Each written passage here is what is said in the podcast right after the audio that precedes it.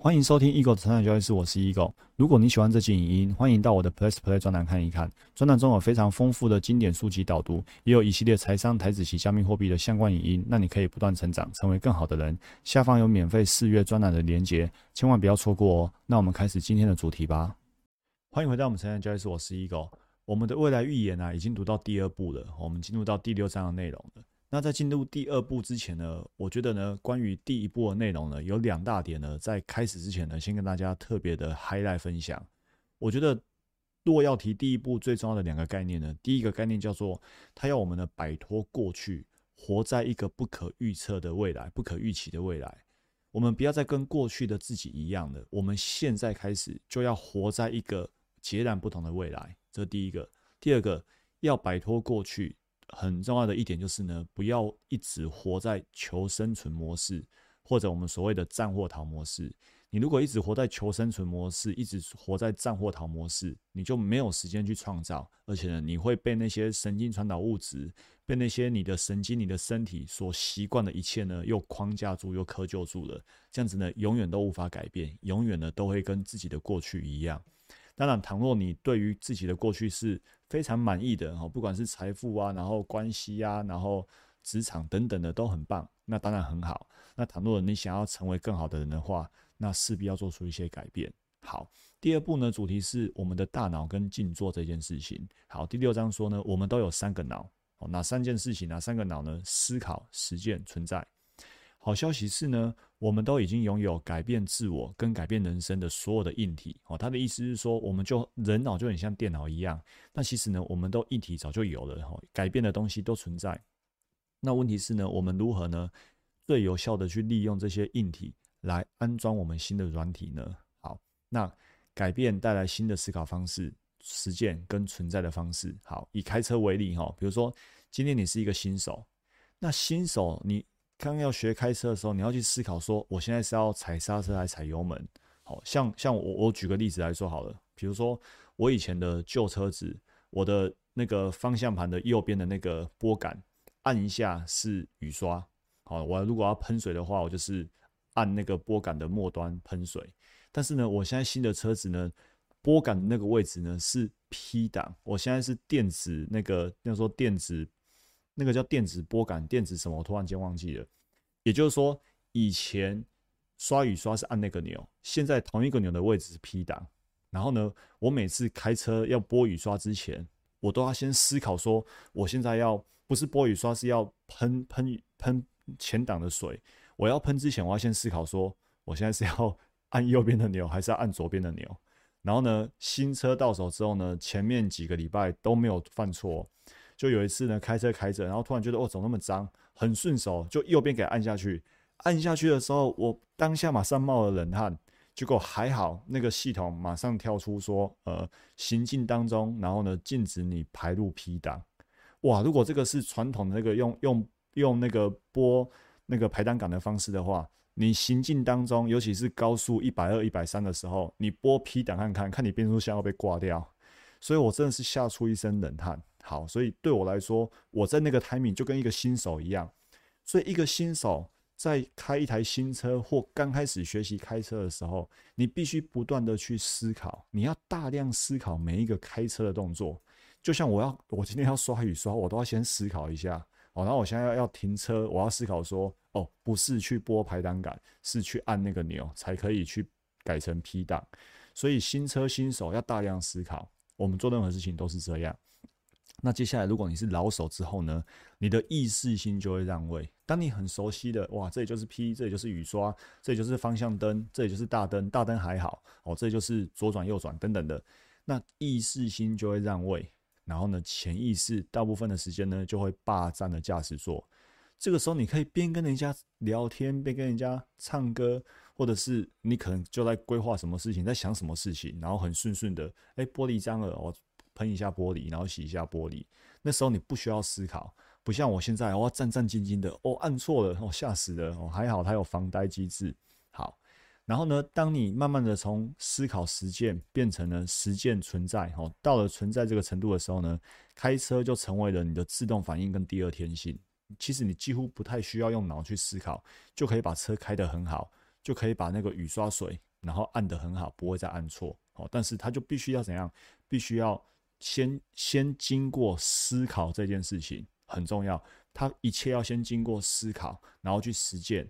有思考，有实践，接下来你才可以成为自动反应。好，所以说量子创造的关键就是呢，透过静坐可以让你直接从思考跳到存在。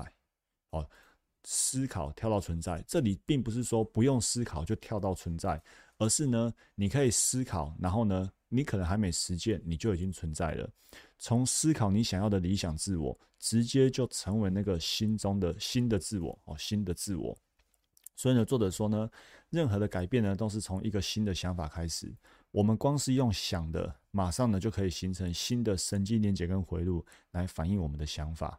所以为什么说我们要去未来预言？我们想要未来是怎样的存在？我们现在就开始去思考。所以之前跟大家聊过。在我跟很多学员在个案咨询的过程当中，他们常常跟我可以抱怨二十分钟、五十分钟，他们所不要的。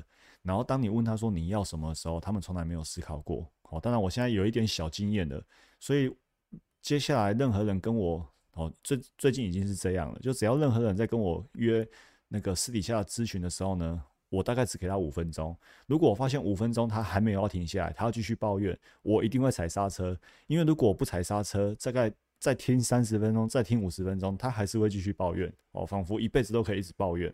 那你看哦，一个人在不要说抱怨，一个人即便他他觉得他自己只是重复，只是告诉你他有多么的困境，其实呢，不管是抱怨也好，或者是只是平铺直述的叙述他的困境也好，他其实都在思考。但是问题来了，他思考的是什么？是那个新的自我吗？还是他思考的是那个旧的自我？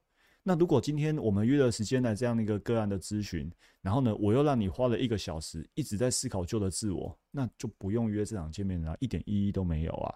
所以怎样？这一场会面，包括你现在正在听这一篇专栏，我们的目的都不是要让你一直活在过去，我们的目的是要让你呢开始思考新的自我，而且呢，透过静坐，你可以马上从旧的自我跳到你正在思考的那个新的自我。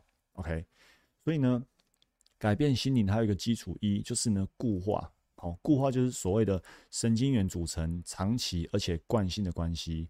作者告诉我们说，我们在第一章学过了，哈，第一步学过了，神经元呢同步发射的神经元会连接在一起，简单来说就同频共振啊。然后呢，不继续在一起发射的神经元呢就不会连接在一起，哦，就不会连接在一起。所以说，当我们今天呢专注在一个想法上面的时候，那同步发射的神经元会连接在一起，就可以切断或拆除不想要的连接。好，这里好像有点文言文，对不对？我们来解释一下，就是说，当你今天想的一件事，你的未来的美好，美好的未来，你不断的思考，不断的思考，你就可以专注在一个美好的未来，你就可以切断了不好的过去。然后呢，不喜欢的那些人事物，但是反过来，如果你今天花大量的时间，好，我们不要说抱怨，你花大量的时间在陈述你所遭遇的困境，那你就是一直发射你的神经元，把那些困境跟你的思考全部连接在一起，那你就专注在这个其实你很不喜欢的想法、人事物上面了，对不对？然后呢，更糟糕的是，你就切断了未来，你就拆除了未来，因为。虽然你说，呃，我没有不想要美好的未来啊，但是你也没有去思考它，所以呢，固化的神经元就会让你困在永远这样的困境里面，然后你以为这就是你的命运，但是呢，其实这是你自己创造出来的。换句话说呢，你也绝对可以去改变它。改变心理的基础二呢，就是神经可塑性，就是我们刚才说，你可以去改变大脑，可以根据环境还有意图输入的结果，重建并且创造新的回路。简单来说，可以太旧换新，所以刚刚说的那些东西，它绝对不是一成不变。一成不变的是你，不是神经元，不是大脑。只要你让大脑、让神经元去改变，人生就会改变，就不会一成不变。这就是所谓的忘记跟学习，好，放下以往所学的，然后去学新的，进而呢，创造让我们突破现状的机会，来超越我们受到的制约或者环境。OK，所以呢。创造呢是那个关键，好，我们是有意识的去控制已经成为无意识过程的存在，什么意思呢？简单来说，就是我们在大脑里面先去创造，先去思考一个其实还没出现的一个一个未来，所以我们才说这本书叫未来预言。我们要整合心灵的意念跟身体的反应，而不是让心灵跟身体呢各自为政。所以，当我们去创造未来的时候呢，我们的想法、我们的反应、我们的感受，全部都要跟它保持一致性，这样未来就会被我们所演出来。如果你想的是我不要成为一个爱生气的人，那你的身体就会说继续生气下去吧，继续泡在那些你所熟悉的化学物质或神经传导物质里面吧，对不对？所以呢，要做到这点，我们必须创造一种新的思考、实践跟存在方式。所以，我们必须改变的是什么？第一个，我们必须改变我们的想法；第二个，必须改变我们的感受。这是不同的事情哦。想就是比较像是理性的哦，我要成为怎样的人？那感受就是当成为这样的人之后，你会有什么感觉？然后呢，为了这个，你要去做一些什么事情？你要去改变你的行为举止。好，所以呢，当你改变了想法，然后呢，去改变了感受，然后为此去做一些事情。好，这个想法、感受，它都是在大脑里面创造的哦。去想说你要怎样，然后去想说得到这个东西的你是什么样的感觉，然后为此你去做哪些事情，对不对？然后进而拥有全新的体验。然后呢，你必须记住这个体验所产生的新感觉，一直到熟悉到可以进入一种新的存在的状态。这时候你身心合而为一，那么这件事情呢，它就会开始成真哦，开始发生在你的生命里面。所以呢，从思考到实践，哦，这是新皮质呢，它在处理的事情。哦，新皮质呢，处理知识。或者说呢，新皮质呢，是人类最新也最先进的神经系统硬体。它是头脑的建筑师、设计师哦，它可以学习、记忆、推理、分析、计划、创造、推测、发明，还有沟通。新皮质呢，可以跟外在的现实接轨。新皮质呢，是记录所见所闻的感官数据之处。